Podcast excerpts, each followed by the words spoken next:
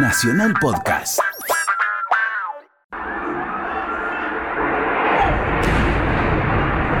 Holy shit, Martin. Oh! That's the other building. That's terrorist. Other building? That's terrorist, bro. That's fucking terrorist. Holy The World Trade Center, tower number one is on fire. The whole outside. I'm telling you, the whole tower is on fire.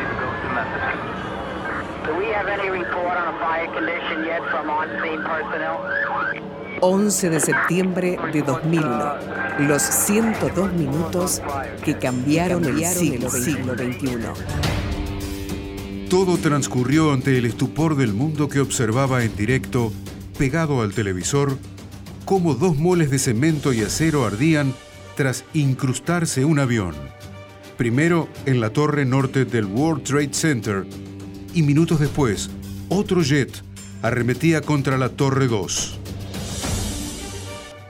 Los medios de comunicación, sin información concreta, intentaban buscarle una explicación a lo que todos veíamos en la pantalla. Es que aparentemente una pequeña avioneta se estrelló contra este edificio. Este es uno de los edificios más altos de la ciudad de Nueva York. Es el World Trade Center. Las torres gemelas. Vemos estas imágenes donde se ve aparentemente que fue perforado por un- una aeronave. Les Murieron les pido 3.000 disculpas almas, incluyendo los sucediendo pasajeros de los aviones siniestrados. Los 400 bomberos y policías que entregaron sus vidas y más de 30 desaparecidos. Emma Gaitán, ecuatoriana que trabajaba en el mayor centro financiero del mundo desde hacía 18 años, sobrevivió y pudo transmitir el infierno que vivió en la primera torre atacada. No se veía nada, estaba todo cubierto como de un polvo. Eh, se había convertido el día precioso en una noche. Era una cosa que se mantiene en mi mente, que no, no puedo olvidarla, que siento que no la voy a olvidar, olvidar jamás. Ya no soy la de antes, ya no soy la de antes,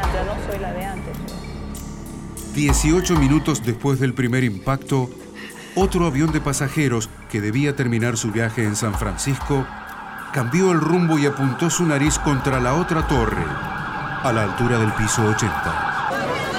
fucking plane something hit the World Trade Center. Something happened at the World Trade Center. It's not good. Mike and I are here. Yeah, we're both standing here. We're La perplejidad y el espanto no daban respiro. El presidente George Bush se enteró de los episodios en una escuela de la Florida, donde presenciaba una clase infantil. Otro avión había impactado en el Pentágono.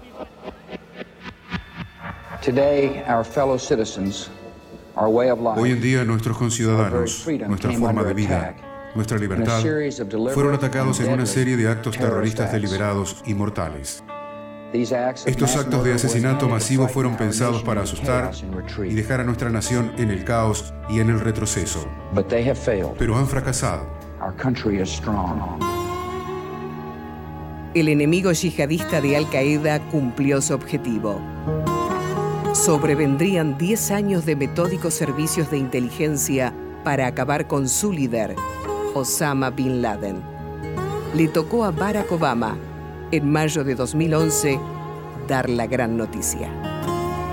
The United States has conducted an operation that killed Osama bin Laden. Estados Unidos ha conducido una operación que mató a Osama Bin Laden, el líder de Al Qaeda. Un terrorista que es responsable de la muerte de miles de hombres inocentes, mujeres y niños. Supimos the 9/11 rápidamente que los ataques del carried out 11 de septiembre fueron realizados por Al Qaeda, una organización encabezada por bin Laden, quien había declarado la guerra abiertamente a los Estados Unidos, comprometiéndose a matar inocentes en nuestro país y alrededor del mundo. And so we went to war Y fuimos a la guerra contra Al Qaeda para proteger a nuestros ciudadanos, nuestros amigos y nuestros aliados. El Papa Francisco visitó el Memorial del Ground Zero, el lugar donde estaban los íconos neoyorquinos. La vida de nuestros seres In queridos this way, the life of no será una vida will que not be quedará en el olvido, alive, sino que se hará but it presente will be present cada vez que luchemos time por ser profetas de construcción we try to be the prophets of de construction and reconciliation. The Profetas prophets. de paz, de paz, de paz. I'm talking about 11 de septiembre de 2001. Los 102 minutos que cambiaron el siglo XXI. Una producción de contenidos. Radio Nacional.